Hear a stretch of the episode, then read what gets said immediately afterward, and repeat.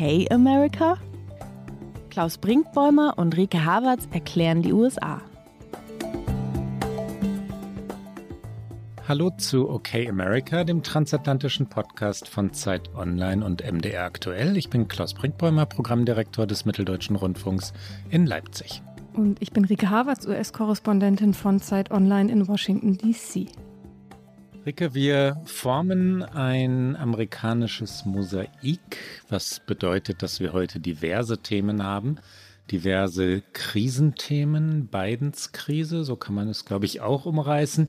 Aber zunächst möchte ich wirklich hören, was du von einer Reise zu berichten hast, weil du an einem der Orte warst, über die gerade die Welt spricht, Texas. Warum? Ja, das stimmt. Ich war eine ganze Woche in Texas unterwegs. Das war sehr spannend, aber auch sehr aufreibend, weil ich ursprünglich eigentlich nur hingefahren bin, nur in Anführungsstrichen, um eine Geschichte über das neue Schwangerschaftsabbruchgesetz zu recherchieren, über das wir in unserer vergangenen Folge gesprochen haben. Dann passierte aber, was in Del Rio passierte. Die Bilder wurden öffentlich von den Zehntausenden Migranten, die dort unter der Brücke ausharren mussten. Und dann bin ich da auch noch gewesen und äh, vorbeigefahren. Ich war nicht mehr an der Brücke, weil die beiden Regierungen dann ja sehr, sehr schnell den Zugang zu dieser Brücke unterbunden hat. Und das aber natürlich auch eine der, der großen beiden Krisen, das muss man so sagen. Diese Bilder waren natürlich verheerend für die Regierung und ich war dann in der Stadt unterwegs. Del Rio ist eine Grenzstadt von ungefähr 35.000 Einwohnerinnen und Einwohnern. Und dann saßen da eben unter dieser Brücke, ich glaube, zwischenzeitlich über 14.000 Menschen, größtenteils aus Haiti. Und natürlich waren die Behörden vor Ort komplett überfordert. Das muss man sagen, hat die Regierung dann sehr, sehr schnell in den Griff bekommen, weil innerhalb von einer Woche war dieses Camp dann geräumt, aber die Zustände waren natürlich furchtbar und auch die Frage, wie mit den Menschen dann umgegangen wurde. Einige erinnern sich vielleicht, es gab dann Bilder von berittener Border Patrol, die vermeintlich mit Peitschen auf diese Migranten eingedroschen haben. Es war da nicht so, es waren die Zügel, äh, mit denen sie die Pferde dirigiert haben, aber trotzdem waren diese Bilder natürlich furchtbar, diese riesigen Pferde darauf die äh, Grenzschutzbeamten und dann auch noch äh, Menschen aus Haiti, also schwarz. Es waren natürlich auch Bilder, die hier in den USA viel aufgewühlt haben aus vergangenen Zeiten, äh, rassistische Bilder und diese, äh, ich glaube, diese Grenzschutzbeamten sind dann auch sofort suspendiert worden. Aber insgesamt war das natürlich wieder kein glücklicher Moment für Biden, der sich dazu nicht wirklich groß geäußert hat. Er hat seinen Heimatschutzminister an die Grenze geschickt. Ähm, Harris war auch sehr still. Also sie haben versucht, diese Bilder sehr schnell zu unterbinden und haben ja auch einige von diesen Migranten direkt in Flugzeuge zurück nach Haiti geschickt. Das wurde auch viel kritisiert, weil natürlich die Frage ist, kann man Menschen in ein Land wie Haiti gerade zurückschicken nach erneut einem verheerenden Erdbeben im August, nach der Ermordung des Präsidenten? Also die Frage ist, ist das ein menschlicher Umgang mit äh, Migranten. Und das ist eine Debatte, die wird Joe Biden und die wird seine Regierung nicht mehr loswerden. Du hast es gerade, was die Fotos angeht, die Bilder dieser Krise also angeht, äh, in Wahrheit ja schon gesagt. Äh, ich möchte nur ganz kurz daran erinnern, dass gerade das, was du beschrieben hast, Rike, der zu Pferd sitzende, reitende Polizist oder Soldat und dann der gejagte Migrant, Schrägstrich Native American, Schrägstrich Sklave, das ist ein amerikanisches Symbol und das ist natürlich auch ein Symbol amerikanischen Machtmissbrauchs und dass diese Bilder nun mit der beiden Regierung verbunden werden, das kann keiner in dieser Regierung gewollt haben. Was genau ist das Versäumnis? Die Regierung hatte ja anderes angekündigt. Sie hatte nun wahrlich einen ja, souveräneren, auch milderen Umgang mit Migration und eine Klarheit in ihrer äh, Migrationspolitik versprochen. Warum schafft sie das nicht? Ich glaube, sie schafft es nicht, weil innenpolitisch der Druck enorm groß ist. Die Republikaner nehmen dieses Thema als eins ihrer Kernthemen für die kommenden Zwischenwahlen. Äh, Einwanderung ist immer schon ein konservativ besetztes Thema gewesen. Gleichzeitig, ich will die beiden Regierungen nicht in Schutz nehmen, aber ich glaube, das, was da in Del Rio passiert ist, das konnte niemand absehen Da spielten ganz viele Faktoren eine Rolle. Diese Menschen, die da alle auf einmal in so großer Anzahl ankamen, die kommen nicht alle direkt aus Haiti, sondern viele von ihnen waren schon jahrelang unterwegs, haben in Chile, in Brasilien gelebt, haben dort gearbeitet und durch die Corona-Pandemie haben sich eben auch in diesen lateinamerikanischen Ländern die wirtschaftlichen Verhältnisse verschlechtert. Und gerade in Chile wird berichtet, wurde dann auch der Rassismus gegenüber Haitianern, weil Chile ist ein sehr weißes Land, immer größer, weswegen sich die Menschen jetzt auf den Weg gemacht haben, aber aus den gleichen Gründen, warum sich auch schon viele andere Migranten aus Lateinamerika Anfang des Jahres auf den Weg machten, als wir auch schon einmal über diese Grenzkrise sprachen, weil es viele falsche Gerüchte darüber gibt, dass es unter der beiden Regierungen eben jetzt wieder einfacher wird, ins Land zu kommen, dass es eine humanere Einwanderungspolitik gibt. Und natürlich hat Biden gegenüber der Trump-Regierung auch seine Rhetorik verändert.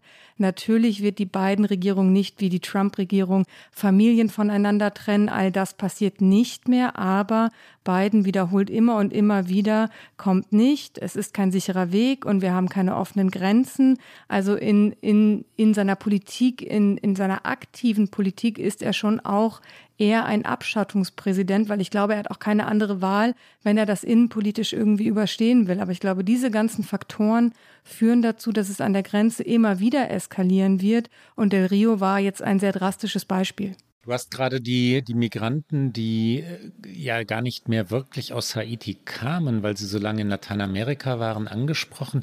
Ich hatte gelesen von einer Familie, die in Panama gewesen war, dort dann ihre Visa hatte auslaufen lassen, also keine Aufenthaltsberechtigung für Panama mehr hatte, weshalb die beiden Regierungen, wenn sie diese Familie denn abschieben oder ausweisen wollte, kaum eine andere Wahl hatte, als sie nach Haiti zurückzuschicken. Das aber zu tun, ja, sie ins Erdbebengebiet zurückzuschicken und sie nicht zu dulden, ist natürlich eine Entscheidung, die man auch anders hätte treffen können. Und das ist nicht das, was die beiden Wählerschaft von diesem Präsident erwartet hätte. Ne? Da war natürlich mehr milde Toleranz erwartet worden. Sie war auch versprochen worden. Wo ist eigentlich Kamala Harris, die ja sich auch für eine sanftere Migrationspolitik ausgesprochen hatte, die mit der Krise an der Grenze zu Mexiko explizit betraut worden war, die diese Krise ja lösen wollte? Man hört und sieht nichts, oder? Sie war, es ist ganz erstaunlich, in der vergangenen Woche, als das alles passierte und ich auch dort in Del Rio war, habe ich auch die ganze Zeit gedacht, so wo ist sie, wo äußert sie sich? Sie hat äh, PR-Termine gemacht für Biden und seine äh, Build Back Better America Agenda, über die wir auch noch sprechen werden, also über seine großen Infrastruktur- und Sozialpläne, die jetzt eben auch auf eine entscheidende Zielgerade gerade kommen. Und ich glaube, alle haben versucht, in dieser Regierung sich nicht mit diesen Bildern zu assoziieren und Kamala Harris, äh, über ihre Rolle haben wir auch schon häufiger gesprochen. Mein Eindruck mehr denn je auch aus der vergangenen Woche war sie, und jetzt suche ich wieder ein deutsches Wort, aber das Englisch ist so schön, uh, her footing. Also sie findet irgendwie ihren, ich weiß gar nicht, wie man das auf Deutsch sagt, ihre, ihren Platz in diesem Amt nicht. Sie und, fast ähm, nicht tritt, heißt es, glaube ich, wenn man das wörtlich übersetzt. Das ist aber nicht so schön. Sie findet ihr Footing nicht, finde ich viel schöner. ich, ich deutsche mal wieder irgendwas ein. Aber das ist mein Eindruck, den ich gerade von ihr habe und dass sie auch wahnsinnige Angst hat, einen Fehler zu machen. Also sie, sie kann gar nicht, jetzt nehme ich noch eine Sportmetapher, frei aufspielen. Also sie, das, und wenn sie das nicht bald schafft, dann glaube ich, wird sie auch Probleme bekommen, wenn es dann tatsächlich, und soweit ist man ja in der US-Politik, dass man jetzt schon darüber spricht, was denn im nächsten Präsidentschaftswahlkampf passieren wird sie muss jetzt äh, auch vor den Midterms schon, glaube ich, noch stärker ihre Rolle finden. Aber das Migrationsthema wird keins sein, mit dem sie, glaube ich, große Punkte sammeln wird. Und deswegen war sie, glaube ich, auch in der vergangenen Woche so abwesend. Ja, die Kommentare und Essays über die abwesende Vizepräsidentin kann man längst lesen. Ja, die Kamala Harris, die aufgebaut werden sollte als beiden Nachfolgerin, die aber nirgendwo aufzufinden sei. Das ist natürlich die ja, übliche Härte der amerikanischen Medien, die sehr darin geübt sind, äh, Stars groß zu schreiben, hoch zu schreiben und dann klein und wieder hinab. Aber es bleibt ja trotzdem durchaus wahr. Strahlend ist die Vizepräsidentin bisher nicht. Wollen wir mal zum, das war jetzt das erste, wie sagt man eigentlich, die erste Scherbe des Mosaiks. Wollen wir zur zweiten, nämlich deinem zweiten Thema in Texas kommen? Ich bin sehr interessiert daran, gerade weil das in den vergangenen Wochen ja schon unser Thema hier gewesen war. Abtreibungsrecht. Ähm, wie, wie war die Recherche? Traurig gewiss. Ne? Furchtbar. Ne? Ja, ja, ja, es war tatsächlich sehr furchtbar. Es war sehr spannend und natürlich ein, äh, ich muss es immer wieder sagen, ein unglaubliches Privileg, eben in diesem Land so reisen zu können, auch gerade unter diesen wir haben ja schon oft auch über die Reisebedingungen gesprochen, auch dazu später mehr, weil da hat sich ja tatsächlich etwas verändert. Aber es ist natürlich ein wahnsinnig großes Privileg, was wir, finde ich, haben als Journalistinnen und Journalisten und auch als Reporter in diesem Land, diese Recherche tatsächlich erst in den ersten Tagen Texas, diese Migrationsgeschichte zu machen und dann noch zu Schwangerschaftsabbrüchen zu recherchieren, das hat mich jetzt nicht fröhlich zurück nach Washington DC kommen lassen, das muss ich so sagen. Ich konnte tatsächlich sprechen mit einem der republikanischen Senatoren in Texas, die dieses Gesetz geschrieben haben. Ich äh, war zu Besuch in seinem Büro. Es war, es strahlte den perfekten Südstaaten-Charme aus, inklusive gesüßtem Eistee aus Kristallgläsern, den er trank. Und er trug natürlich auch Cowboy-Stiefel. Brian Hughes heißt der Mann. Und äh, natürlich, er war, äh, seine Argumentation war so aalglatt, es war unglaublich. Und wenn er darüber gesprochen hat, warum sie dieses Gesetz gemacht haben, er hat immer nur von The Little Babies gesprochen. Also natürlich hat er das alles äh, idealisiert und dass man ja auch Frauen helfen würde mit diesem Gesetz, weil man könne ihnen jetzt ja nun nicht noch ein Trauma zumuten, nämlich das Trauma eines Schwangerschaftsabbruchs und das war schon, er hat das schon sehr geschickt, er war auch extrem freundlich, kein unsympathischer Mann, überhaupt nicht. Also er hat das sehr, sehr geschickt gespielt, aber ähm, wie er da in seinem äh, Läufer belegten, dunklem Holzbüro saß und darüber referiert hat, warum er sich diese Entscheidung anmaßt, die er ja über äh, Millionen von Frauen trifft, weil Texas ist einer der größten Bundesstaaten in den USA, ich glaube knapp 30 Millionen Einwohner das war schon erstaunlich. Und dann habe ich mit ähm, Opfern von sexueller Gewalt gesprochen, die eben auch einen Schwangerschaftsabbruch hinter sich haben und sagen, äh, ich kann jetzt mein Leben so leben, weil ich vor zehn Jahren die Möglichkeit hatte, eine Entscheidung über mein weiteres Leben und meinen Körper zu treffen. Und es ist eine junge Frau, die ist jetzt auch Mutter und glückliche Mutter. Aber sie sagt, all das bin ich jetzt nur, weil ich eben vor zehn Jahren eine andere Entscheidung treffen konnte. Und dieses neue Gesetz in Texas würde alles das bedrohen, was ich jetzt gerade lebe. Und ähm, ich war in einer Notfall-Hotline, die eben auch sehr viel darüber gesprochen haben, dass natürlich die meisten Übergriffe nicht vom Fremden in der dunklen Gasse kommen, sondern aus dem eigenen familiären Umfeld und der Täter mit am Tisch sitzt und dass diese Frauen natürlich nicht in einem Zeitfenster von fünf, sechs Wochen und es sind ja in Wahrheit keine sechs Wochen, die dieses Gesetz auf dem Papier einräumt, weil keine Frau weiß, dass sie mit dem Tag eins schwanger ist. Es wird medizinisch berechnet vom letzten Tag des Zykluses. Das heißt, bis dann der, also in die medizinischen Details müssen wir gar nicht eingehen, aber wir haben auch einige Zuschriften dazu bekommen. Deswegen wollte ich noch einmal deutlich sagen, dass diese sechs Wochen nur auf dem Papier sechs Wochen sind und den meisten Frauen vielleicht maximal zwei, im allerbesten Falle drei Wochen für eine Entscheidung bleiben. Und wenn man eben in einem häuslichen Umfeld von Missbrauch lebt, wenn man meistens auch noch jung ist, dann reicht das nicht. Dann ist man viel zu traumatisiert. Also diese Geschichten ähm, habe ich mir noch angehört. Und das Schlimmste war wahrscheinlich mit einem Arzt zu sprechen, der seit 45 Jahren fast äh, Gynäkologe ist in Texas und der eben über diese Fälle berichtet hat, über diese Frauen, denen er nicht mehr helfen kann. Der wollte seinen Namen nicht sagen. Ich darf nicht sagen, in welcher Stadt ich ihn getroffen habe, weil er Todesdrohungen bekommt, weil die Menschen, die für dieses strikte Gesetz sind, alle angreifen, die dagegen sind. Also es ist schon fast ein, ein Kampfgebiet, in dem man da unterwegs ist. Und es war sehr bewegend. Und alle, die mehr wissen wollen, jetzt muss ich Cliffhangern und Werbung machen. Am Freitag auf Zeit Online gibt es die ganze Geschichte. Cliffhangern. Ja. Heißt es nicht so? Das ist doch, Cliffhangern das ist, doch ist, ist, ist, längst Deutsch. Cliffhangern ist, ist längst Teil unseres deutsch-amerikanischen Wörterbuches, beziehungsweise Deutsch ist ja dann, dann Deutsch, ist nicht mehr deutsch-amerikanisch, ne? Unser deutsch-amerikanisches Wörterbuch. Das war die, ich weiß nicht, ob wir diese Metapher heute durchhalten werden, zweite Scherbe unseres beiden Mosaiks, unseres amerikanischen Mosaiks dieser Woche.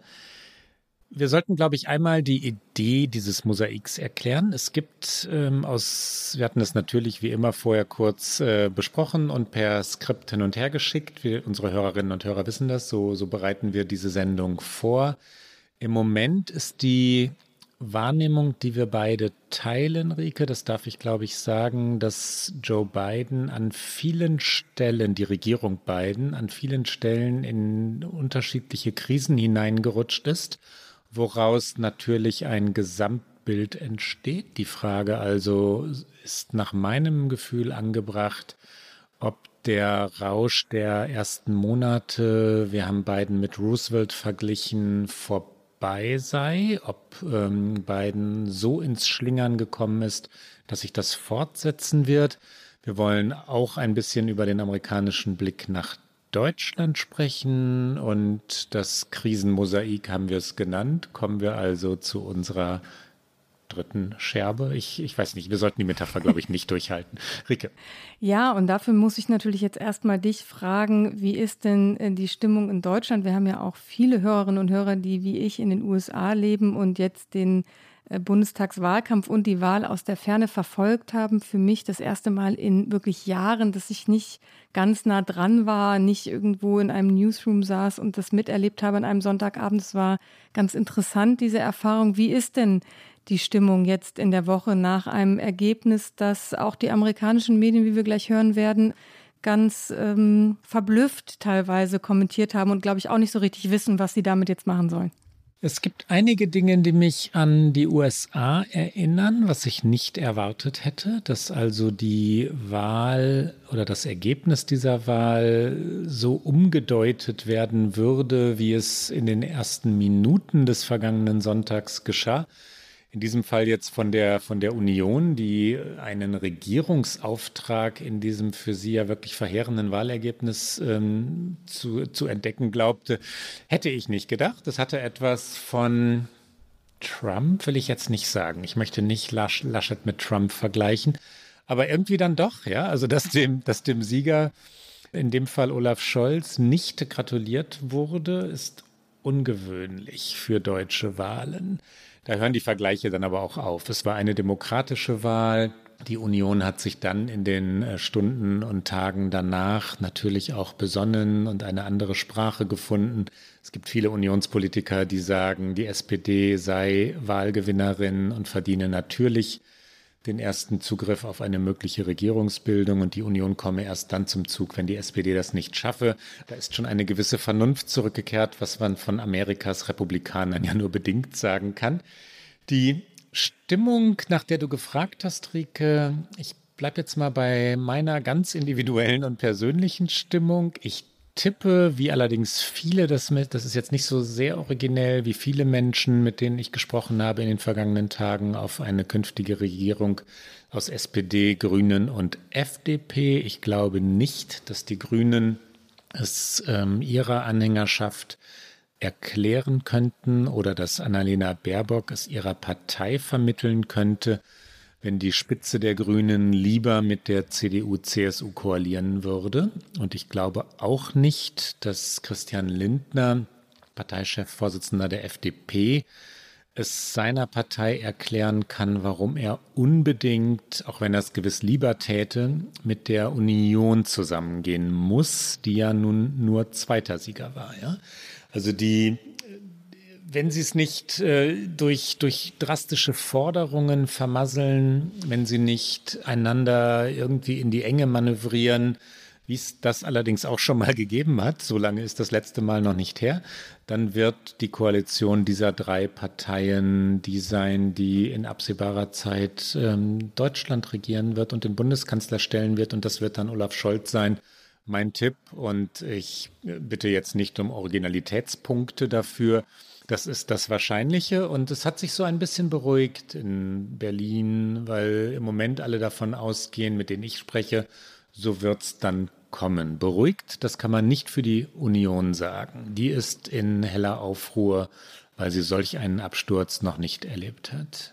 In den USA kann man jetzt den Interessierten äh, das schöne Wort Traffic Light Coalition vermitteln und versuchen zu erklären, wie das alles funktioniert. Es gab hier in den Zeitungen teilweise sehr aufwendige Grafiken, um auch etwas wie Überhangmandate zu erklären. Es ist und ja Ele Elephant Round fand ich auch Elephant sehr schön. Elephant Round fand ich auch sehr schön. Und ähm, wir schauen mal einmal in die USA. Da wurde Joe Biden am Sonntag natürlich auch nach einer Reaktion gefragt, als er aus Delaware zurückkam ins Weiße Haus. Er war aber noch gar nicht, und das zeigt auch so ein bisschen dann doch wieder den Stellenwert, er war noch gar nicht selber informiert darüber, wie denn die ersten Prognosen und dann Hochrechnungen aussahen. Als ihm dann zugerufen wurde, dass die SPD nach Stand der Dinge wohl vorne liegen würde, sagte er, Zitat, äh, Donnerwetter, Sie sind beständig. Das war seine Reaktion darauf. Er kennt Olaf Scholz natürlich, weil Olaf Scholz als Finanzminister erst im Juli auch hier in den USA zu Gast war, nicht bei beiden im Weißen Haus, aber er hatte äh, Finanzministerin Yellen da getroffen und die beiden, Scholz und Präsident Biden, hatten zuletzt den äh, Durchbruch für eine globale Mindeststeuer für international tätige Unternehmen als großen gemeinsamen Erfolg gefeiert. Also da gibt es auf jeden Fall Schnittmengen. Auch mit Laschet käme er natürlich klar.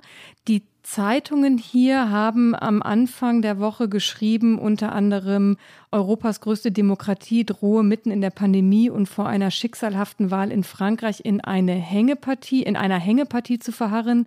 Das schrieb die New York Times. Die Washington Post fürchtet ein Machtvakuum im Zentrum Europas.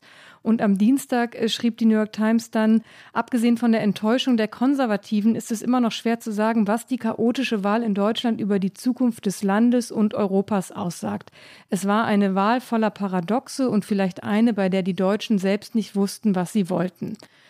Darüber hinaus gab es hier in diesen Tagen viele Olaf Scholz-Bilder. Selbst CNN schien mit größerem Interesse der Frage nachzugehen, who ist Olaf Scholz? Also wer ist Olaf Scholz? Man geht auch hier davon aus, dass er der wahrscheinliche Partner künftig auf der anderen Seite des Atlantiks ist. Und ähm, die Frage stellt sich dann ja schon, egal jetzt mal, ob ein Kanzler Scholz oder ein Kanzler Laschet, aber wie wird sich das transatlantische Verhältnis vielleicht neu aufstellen? Wird es das vielleicht gar nicht? Ist es die große Beständigkeit, die aus Berlin auch an Washington DC zurückgespielt wird? Wenn es eine das war ja nie wirklich wahrscheinlich, aber eine rot-rot-grüne Koalition gegeben hätte, dann hätten sich die Amerikaner Sorgen machen sollen um das transatlantische Bündnis, um die NATO, um Deutschlands Bündnistreue.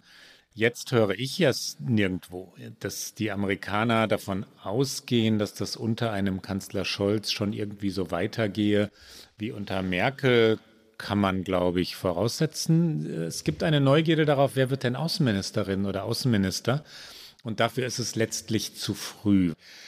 Weil alles, was aus den Vorsondierungen nach außen dringt, noch keine Rückschlüsse darauf zulässt, wer will wirklich was beanspruchen, außer dass Christian Lindner, wenn die FDP den Teil der Regierung wird, das Finanzministerium anstrebt. Aber könnte es eine Außenministerin Baerbock oder einen Außenminister Habeck geben? Ja, vielleicht, wenn die Grünen das als zweitgrößter Koalitionspartner wirklich wollen. Sicher ist aber auch das nicht, dass sie wirklich so sehr auf das Außenministerium zielen, wie, wie frühere zweitgrößte Koalitionspartner das gemacht haben. Es gibt, äh, das ist für die amerikanische Seite auch wichtig, in der SPD diverse Transatlantiker.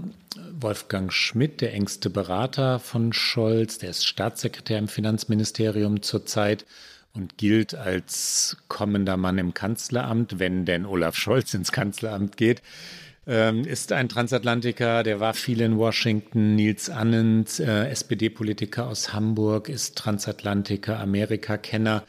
Das wissen auch die Amerikaner und ich glaube nicht, dass sie sich äh, da wirklich Sorgen machen, dass Risse im Bündnis entstünden. Das muss man, glaube ich, auch nicht. Nein, das glaube ich, muss man nicht. Wolfgang Ischinger, der Chef der Münchner Sicherheitskonferenz, hat auch nach einem der diversen Trielle, die wir in diesem Wahlkampf erlebt haben, gesagt, dass man, egal in welcher Koalition du hast, die eine, die etwas anders gewesen wäre, Rot-Rot-Grün gerade schon genannt, keine Sorgen machen müsse um das beständige Verhältnis, das beständige transatlantische Verhältnis. Wir hören vielleicht mal einmal kurz rein in einen O-Ton von Olaf Scholz. Als er im Juli hier war, hat er der Friedrich-Ebert-Stiftung in Washington DC ein kurzes Interview gegeben und hat da natürlich auch kurz über das transatlantische Verhältnis gesprochen und hat vor allen Dingen die Stichworte Zusammenarbeit und Sicherheit genannt. Einmal ganz kurz äh, Olaf Scholz hier. Ich sehe zunächst mal neue Schnittmengen, weil die transatlantische Zusammenarbeit wieder funktioniert. Die war ja nie ohne Interessenunterschiede, aber sie war immer in dem Bewusstsein gestaltet, dass wir gemeinsame Überzeugung haben, was die Demokratie betrifft, die Menschenrechte. Und dann ist es eben so, dass wir gleichzeitig auch gucken müssen, wie wir in einer Welt, die nicht einfacher wird, in der es viele, viele starke Länder geben wird, in 10, 20, 30 Jahren noch mehr als heute, es hinbekommen, dass dort Zusammenarbeit im Mittelpunkt steht. Gemeinsame Sicherheit hätte man in den 70er Jahren gesehen, Multilateralismus. Dass die Welt multipolar wird, ist ja noch nicht schon alleine eine gute Entwicklung. Sie muss auch auf Zusammenarbeit ausgerichtet sein. Das ist selten, Rike, dass wir einen O-Ton nicht übersetzen müssen, aber Olaf Scholz muss man nicht von Deutsche ins Deutsche übertragen. Vielleicht ein bisschen mehr Dynamik in der, im, im Schwung, aber ansonsten. Wir könnten ihm deine amerikanischen Wörter unterjubeln. Ich habe ihn ja tatsächlich hier getroffen, als er im Juli da war und äh, habe mit ihm äh, nicht über das transatlantische Verhältnis diskutiert, sondern über Wahlkampf und negative Wahlkampfanzeigen und äh, er hätte gerne mit ihm noch einen Gin Tonic getrunken, aber er war ja im Wahlkampf sehr abstinent und äh, hat, ist beim Wasser geblieben. Wir können jetzt angeben. Ähm, das das finde ich lustig. Ich habe Olaf Scholz nämlich auch getroffen, als er hier in Leipzig war und eine Wahlkampfveranstaltung im Clara Zetkin Park gemacht hat. 2000 Menschen bei, bei strahlendem Spätsommerwetter haben wir uns hinterher noch auch auf ein Glas Mineralwasser zusammengesetzt und ein wenig über, über die Berliner Politik äh, geplaudert nicht über die transatlantischen Beziehungen. Insofern höre ich an dieser Stelle auf mit diesem kleinen indiskreten ähm, Geprahle. Äh, kommen wir doch zu, zu oder ich, ich sage nur ganz kurz noch, ich war natürlich nicht allein, es war eine größere Veranstaltung hier in Washington, sage aber, so schön der Clara Zetkin Park in Leipzig ist, ich äh, schätze ihn sehr aus äh, Studienzeiten. Hier war es eine äh, Dachterrasse in Washington DC. Ich würde sagen, die Aussicht war auf jeden Fall hier besser. Es fing dann aber auch noch sehr stark an zu gewittern. Typisches Washingtoner Sommer Sommerwetter und das war aber auf jeden Fall ein interessanter Abend. Zu Armin Laschet noch kurz. Ich rechne ja nicht wirklich damit, dass Laschet der Partner der USA sein wird, also ein Bundeskanzler Laschet als Partner Joe Bidens. Ähm, am heutigen Mittwoch würde ich sagen, Nein, das ist so unwahrscheinlich, dass wir nur ganz kurz sagen sollten, dass Laschet in der China-Frage, die für Joe Biden eine zentrale ist, also Distanzierung von China, Rivalität zu China, Kampf der Systeme, so definiert es Joe Biden ja, dass Laschet in dieser Frage also eher auf den pragmatischen Merkel-Kurs eingeschwenkt ist. Er hat gesagt, China ist ein Partner, ich zitiere hier, aber ein Systemrivale und das bedeutet, dass wir unsere Prinzipien aufrechterhalten müssen, China weiterhin daran erinnern müssen, aber gleichzeitig unsere wirtschaftlichen Beziehungen zu China pflegen müssen. Das hätte Angela Merkel wortgleich sagen können und Joe Biden wünscht sich sicherlich mehr Abgrenzung. Man könnte aber auch sagen, das dürfte Joe Biden mutmaßlich egal sein, was eigentlich Armin Laschet zu China sagt. Und wie egal Joe Biden vielleicht tatsächlich Europa ist, das zeigt sich an dem nächsten Punkt, über den wir reden wollen. Vielleicht ein letztes Wort noch zu der deutschen künftigen Außenpolitik. Je, unabhängig von Koalitionsverhandlungen wird man da sehr schnell ernst machen müssen, weil ab Januar hat Deutschland die G7-Präsidentschaft inne. Und in Frankreich wird im kommenden Jahr gewählt. Es ist Präsidentschaftswahl, Macron ist im Wahlkampf. Und da ist im April der erste Wahlgang. Und natürlich Frankreich, Deutschland, das ist natürlich die europäische Achse auch innerhalb der Europäischen Union, die sich miteinander verständigen sollte, um eben auch ein starkes Gegengewicht oder ein, ein starker Partner zu den USA zu sein. Und gerade das äh, Verhältnis Frankreich-Washington ist in diesen Tagen durchaus belastet.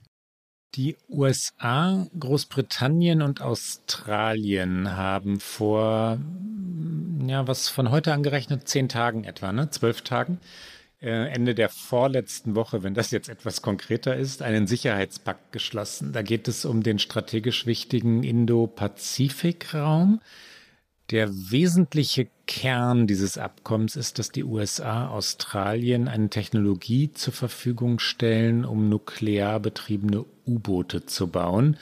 Diese Allianz sieht nach US-Angaben eine Zusammenarbeit vor, die sich über künstliche Intelligenz hin zur Quantentechnologie und Cyberthemen erstrecken soll.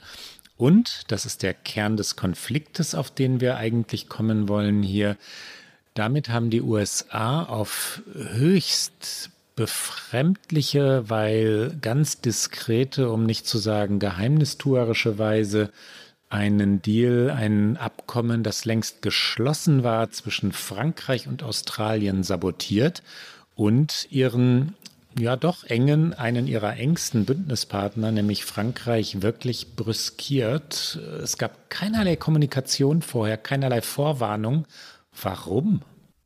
Fragst du mich jetzt? Ja, ich frage dich. Rike, Rike, du bist Expertin für die USA. Ich frage dich, weil ich äh, es nicht verstehe. Wie kann das denn, ganz ernsthaft, wie kann das denn sein, dass die nicht einmal vorher äh, eine E-Mail schicken oder dem Botschafter ein Zeichen geben oder oder dass Joe Biden ehrlich gesagt zum äh, Telefon greift und äh, Emmanuel Macron anruft und dem sagt, ähm, lieber Freund, das ist jetzt Realpolitik, wir müssen das machen, aber du sollst es natürlich als erster wissen.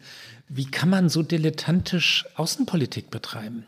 Das ist doch eher eine rhetorische Frage. Ich glaube tatsächlich, äh, Nein, erklär ist, mir warum. Joe, ich glaube, dass Joe Biden ist tatsächlich einfach nicht interessiert und es interessiert ihn schlicht nicht, dass dann ein Emmanuel Macron entzürnt ist und äh, einen Botschafter abzieht, weil das war ja tatsächlich dann die Eskalation, die Frankreich gegangen ist. Und es ist eine Eskalation, das muss man schon sagen. Ich kann mich, weiß ich nicht, ich glaube, es haben kluge Köpfe recherchiert, dass es seit über 200 Jahren nicht vorgekommen ist, dass äh, Frankreich einen Botschafter aus Washington abgezogen hat. Und das hat Macron gemacht.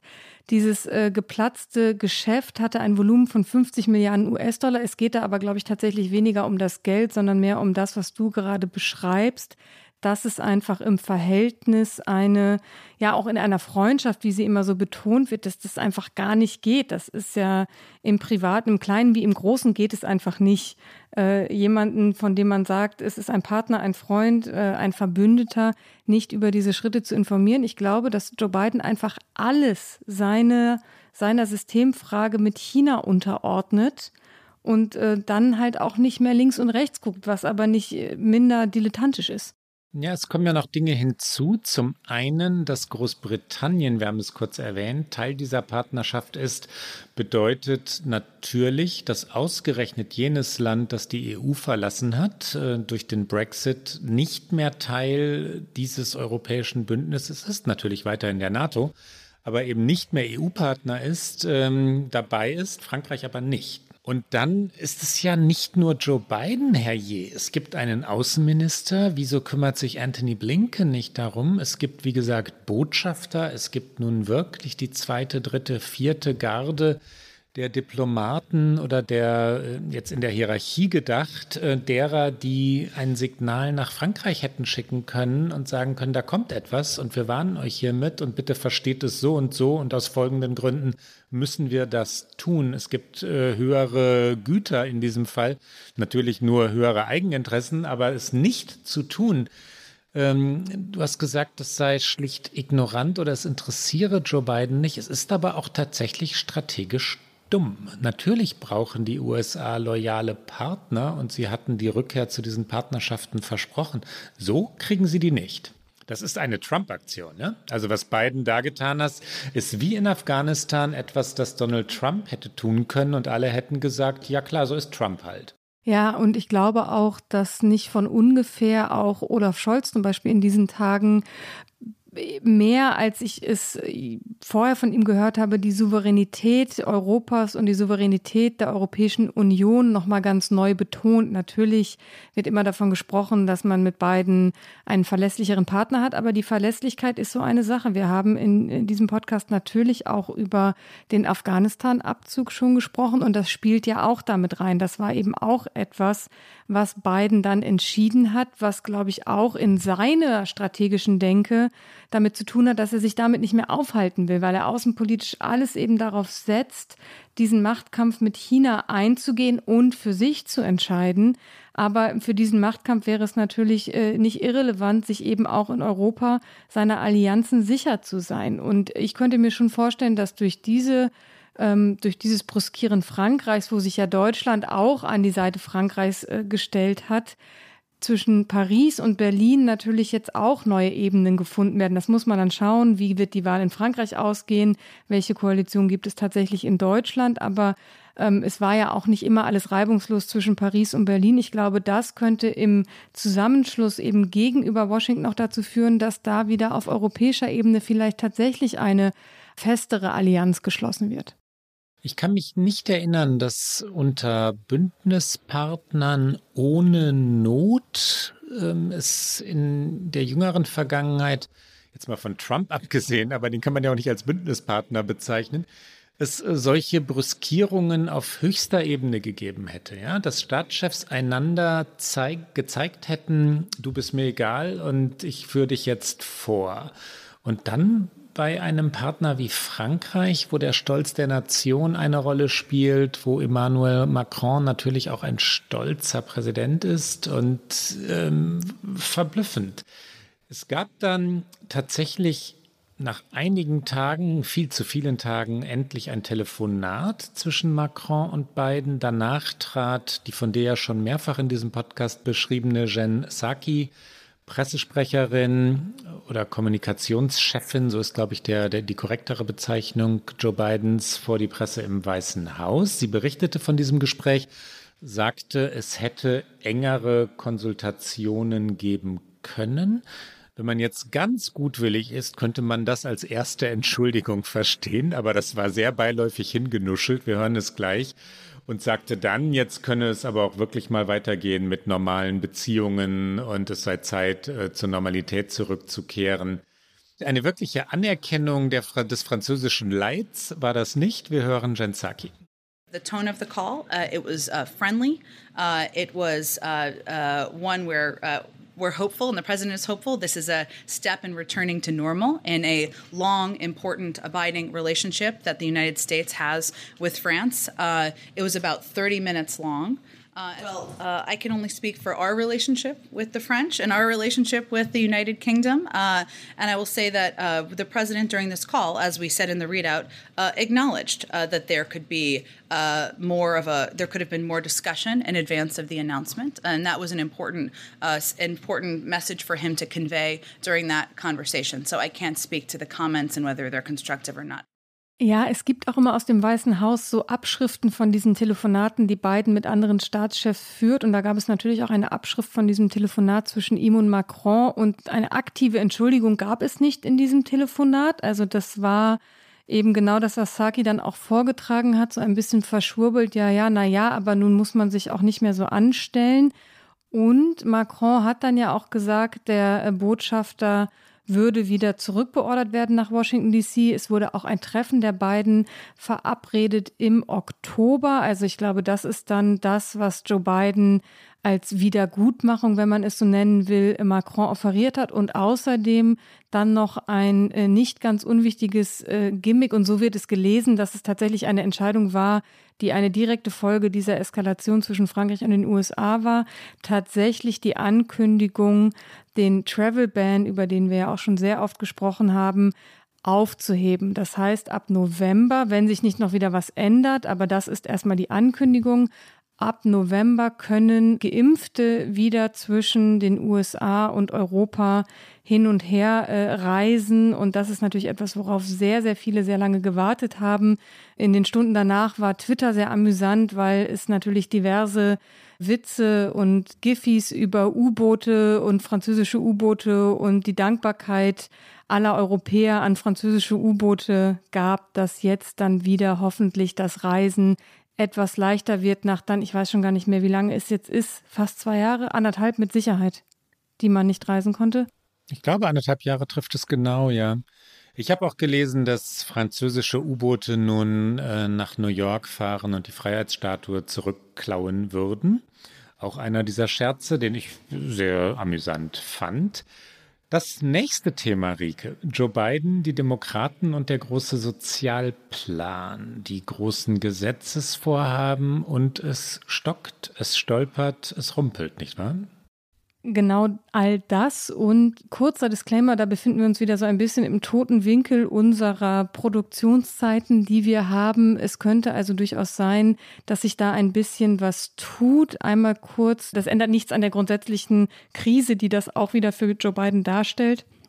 Es geht darum, dass noch in dieser Woche vermutlich Nancy Pelosi, die Sprecherin des Repräsentantenhauses, unbedingt über das Infrastrukturgesetz abstimmen lassen will. Es war da ja ein Kompromiss zwischen den Republikanern und den Demokraten ausgehandelt worden, der schon im vergangenen Monat den Senat passiert hat. Das hat Biden auch als eben seinen großen Erfolg gefeiert. A, Infrastruktur. B, er ist der überparteiliche Präsident, der eben Deals auf dem Capitol Hill noch hinbekommt.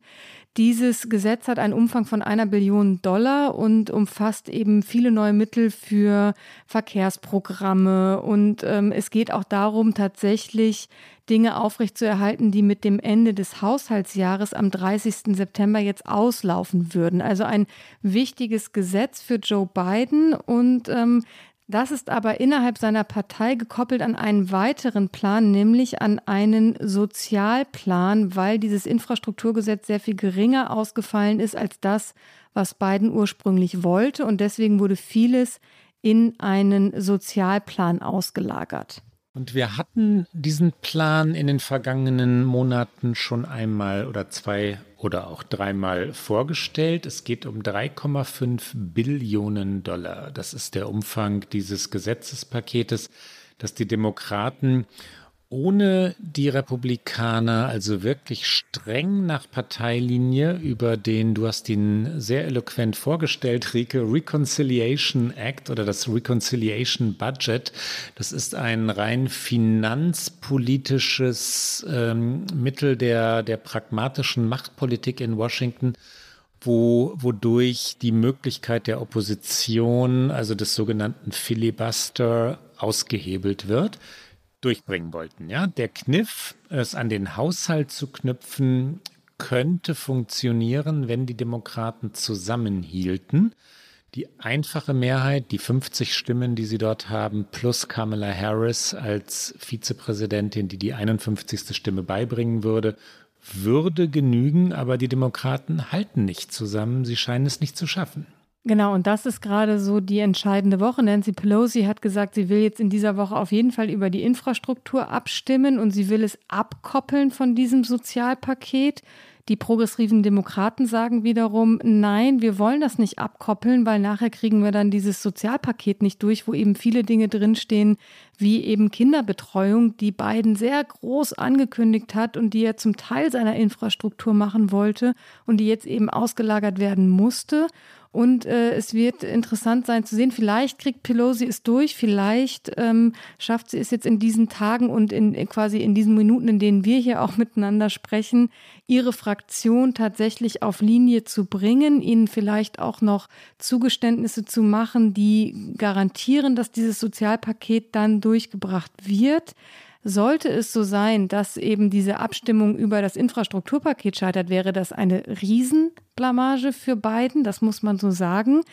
Aber selbst wenn sie es durchbringen, hängt dann alles wiederum auch an diesem Sozialplan. Und da gibt es wieder den von uns auch schon ein, zwei Mal erwähnten Joe Manchin, den Senator aus Virginia und äh, Kirsten Sinema aus Arizona, die beide moderate Senatoren der Demokraten sind und die gesagt haben, diese 3,5 Billionen Dollar, die dieses Sozialpaket umfasst, das ist ihnen einfach zu viel.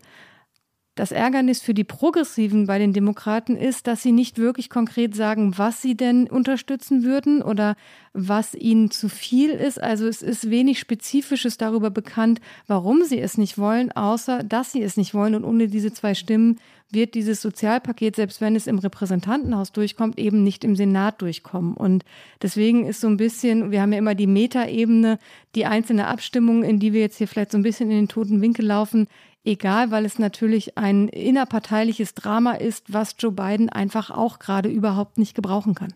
Ja, und indem er zwar sich engagiert hat, aber so sieht es jedenfalls jetzt äh, zum Aufnahmezeitpunkt aus, Biden hält seine Partei nicht auf Linie und das ist schwer. Die Partei äh, strebt in diverse Richtungen es gibt jetzt auch so, die, so, so einige Intrigen, Enthüllungen, Dinge, die ganz offensichtlich von sogenannten Parteifreunden und Freundinnen durchgestochen werden. Über Joe Manchin, den du gerade angesprochen hast, äh, gab es diverse Geschichten in den vergangenen Tagen, in denen stand, wie sehr er von der Kohleindustrie, also der Industrie, die fossile Brennstoffe betrifft, ähm, Erdöl auch, Erdöl und Kohle, äh, gesponsert wurde in der Vergangenheit, wie sehr er dort abhängig ist, welche Aktienpakete er hält. Das kann er nicht gern gelesen haben. Das wird auch seine Bereitschaft, ähm, den Progressiven entgegenzukommen, nach meiner Einschätzung eher einschränken als fördern. Die Partei wirkt intrigant und sie wirkt so, als würden immer neue Mitglieder immer neue Forderungen erheben, um die eigene Stimme so teuer wie möglich zu verkaufen. Wenn es aber immer neue Bedingungen gibt, dann landen die Demokraten in der Falle, in der sie in der Vergangenheit schon oft waren. Dann blockieren sie sich am Ende selbst, weil dann eine oder zwei Stimmen fehlen werden und dann bleiben sie nicht geschlossen. Die Republikaner sind ein Macht Block normalerweise und die Demokraten, die progressivere der beiden großen amerikanischen Parteien, streben in alle Richtungen. Die haben sehr unterschiedliche Interessen. Die Progressiven wie Alexandria Ocasio-Cortez aus New York sind wirklich andere Politikerinnen als Joe Manchin. Die wären in Deutschland niemals in ein und derselben Partei. Können die jetzt zusammen agieren? Ich bin sehr gespannt spannend. Die Zustimmungswerte für Joe Biden sind gefallen und zwar rasant gefallen. Kann er da wieder herauskommen? Ja, das kann er schon. Ne? Ja, das kann er schon. Ich bin jetzt äh, dagegen, sehr defetistisch zu sein, mhm. aber es ist ein extrem kritischer Moment. Ich glaube, dieses, dieser, dieses Roosevelt-Momentum, äh, das ihm natürlich, also auch wir haben darüber gesprochen, aber auch sehr großflächig die amerikanischen Medien haben ihn da ja schon auch äh, hochgeschrieben und genau das hatte er ja auch so inszeniert und das war, glaube ich, auch etwas, was die USA sehr dringend brauchten nach diesen vier Jahren Trump oder ein Teil Amerikas. Man darf ja nicht vergessen, dass ein großer Teil auch Trump gerne noch im Weißen Haus gesehen hätte. Und das, dieses Momentum hat er nicht mehr aus meiner Sicht. Dafür sind die Krisen zu vielfältig. Dafür ist auch seine Reaktion auf diese Krisen teilweise nicht gut genug. Auch ähm, Covid ist ja immer noch nicht vorbei, natürlich nicht vorbei. Also die Wirtschaft ist die nächste Frage. Jetzt könnte die Regierung auch schon wieder in einen Shutdown laufen. Also das Geld könnte ja ausgehen und da zeigen sich die Republikaner als genau der Machtblock, als den du ihn gerade beschrieben hast. Also diese Partei ordnet der Macht vieles unter und die Demokraten schaffen das gerade nicht. Ich kann schon auch verstehen, dass die Progressiven jetzt auch versuchen, so ein Machtspiel zu spielen, was ja Joe Manchin spielt, seit er die entscheidende Stimme im Senat ist und dass sie sagen, nee, nee, nee, wir wollen uns jetzt hier nicht irgendwie zufrieden geben mit irgendwelchen äh, leeren Versprechungen. Wir wollen schon konkrete Zusagen, dass diese Sozialpläne auch kommen.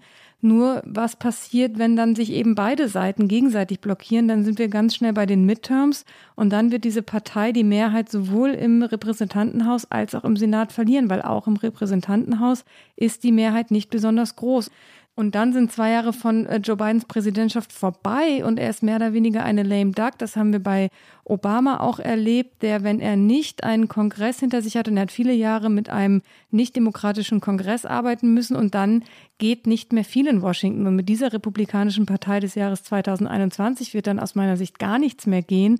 Und dann herrscht wieder kompletter Stillstand und das kann eigentlich niemand wollen. Und insofern, auch wenn das absurd klingt, läuft den Demokraten die Zeit davon. Und ähm, weiß ich nicht, ob sie sich so sehr einen Gefallen tun mit dem, was sie da jetzt gerade äh, intern ausfechten.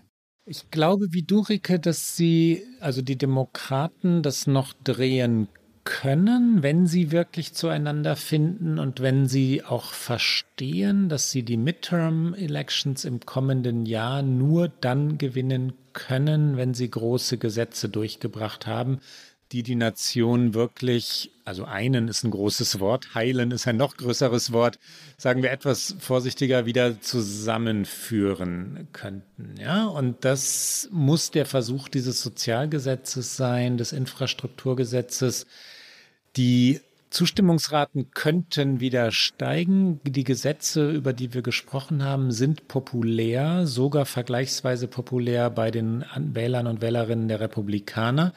Aber sie sind nicht populär, wenn sie nicht durchkommen. Und wenn Biden und die Demokraten sich als dysfunktionale Regierung erweisen, also als eine, die trotz Mehrheiten in beiden Kammern des amerikanischen Kongresses und trotz des Präsidenten im Weißen Haus, der in seinem ersten Amtsjahr ist, also Kraft haben müsste, dass sie trotz all dieser guten Ausgangsbedingungen so wesentliche Gesetze am Ende nicht durchbringen können, dann ist Amerika normalerweise so beschaffen, dass es eine Regierung sehr schnell wieder abwählt. Oder bei den Midterm Elections dann der gegnerischen Partei Mehrheiten verschafft. Und das war unser amerikanisches Mosaik. Jetzt nehme ich das Bild zum Abschluss noch einmal auf und äh, wir kommen zu unserem Get Out.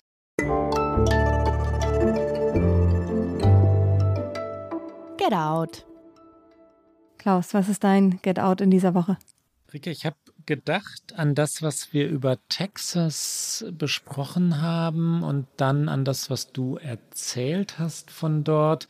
Und dann wollte ich The Handmaid's Tale empfehlen, aber hast du das schon mal empfohlen? Nee, ich glaube nicht, weil ich das tatsächlich äh, nicht zu Ende gucken konnte, weil mir das zu, das, ich, da, das war mir zu, too much tatsächlich. Ähm, vor Jahren habe ich es irgendwann angefangen und deswegen habe ich es mit Sicherheit nicht empfohlen weil ich immer gedacht habe, irgendwann kommt der Moment, wo ich es mir wieder angucken kann. Jetzt ist er vermutlich auch nicht, aber empfehle es unbedingt. Dann empfehle ich The Handmaid's Tale. Ich wollte mich nur nicht wiederholen oder ich wollte nicht dich wiederholen, das wäre es dann ja gewesen. Margaret Atwood hat den Roman geschrieben, der inzwischen auch mehr als eine Folge hat. Ich kenne aber nur den ersten. Es sind zwei. Es gibt eine Fortsetzung oder sind es sogar schon drei? Jedenfalls ähm, The Handmaid's Tale von Margaret Atwood. Es ist zugleich die Serie, äh, die du angesprochen hast. Im Amerik in Amerika lief sie bei Hulu, wenn ich das richtig in Erinnerung habe. Und sie müsste in Deutschland über Amazon zu finden sein. Elizabeth Moss, die vielen unserer Hörerinnen und Hörer durch Mad Men bekannt sein dürfte, spielt die Hauptrolle. Die ganze Geschichte, ich sage nur noch einen Satz dazu, spielt in einem ja apokalyptischen Amerika, patriarchalisch ist gar kein Wort dafür, fundamentalistisch ist es eher, also eine streng, streng, streng männlich geprägte Gesellschaft, nach einem Krieg oder einem gewaltsamen Umsturz regierend, ähm, beutet Frauen wirklich aus, lässt sie ermorden, lässt sie foltern und es geht ausschließlich um Fortpflanzung, äh, zu der Frauen genutzt, versklavt, missbraucht werden sollen. Es ist dystopisch, es ist äh, begnadet geschrieben, zutiefst bewegend und es passt zu dem, was du aus Texas erzählt hast, auf eine Weise, die man ja noch vor ganz kurzer Zeit nicht für möglich gehalten hätte. Rike, und du? Ich wiederhole jetzt vielleicht eine Empfehlung von dir, aber ich habe es gerade erst angefangen zu schauen aus Anlass äh, der zweiten Staffel, die jetzt äh, anfängt, nämlich The Morning Show. Du hast bestimmt schon mal drüber gesprochen oder wir haben schon mal drüber gesprochen. Ja, aber war keine Get Out-Empfehlung von mir, also auch hier keine Wiederholung. Sehr gut. Also dann empfehle ich umso lieber The Morning Show. Es läuft auf, ich glaube, Apple TV läuft es auch in Deutschland. Es ist eine Show mit Jennifer Aniston und Reese Witherspoon in den Hauptrollen. Es geht um eben ein amerikanisches Frühstücksfernsehen heißt es, glaube ich, im Deutschen. Aber es geht eben auch um die MeToo-Bewegung. Die erste Staffel war brillant. Die zweite Staffel fängt jetzt gerade an. Man hört unterschiedliche Dinge darüber. Es sind jetzt gerade zwei Folgen davon gelaufen. Aber es ist eine, finde ich zumindest in der ersten Staffel, Serie, die so wahnsinnig viel erzählt. Nicht nur über die MeToo-Bewegung, sondern auch über amerikanischen Journalismus und äh, über Intrigen. Und es ist sehr gut geschrieben. Und äh, ja, das ist mein Get Out, The Morning Show. Und das war's für heute bei OK America. Sie hören uns, das wissen Sie, alle zwei Wochen donnerstags auf Zeit Online, mdr.de, in der ARD Audiothek und auf allen guten Podcast-Kanälen. Und die nächste Sendung hören Sie am 14. Oktober. Wenn Sie uns schreiben wollen, erreichen Sie uns unter okamerica.zeit.de. Bis dann. Bis dann.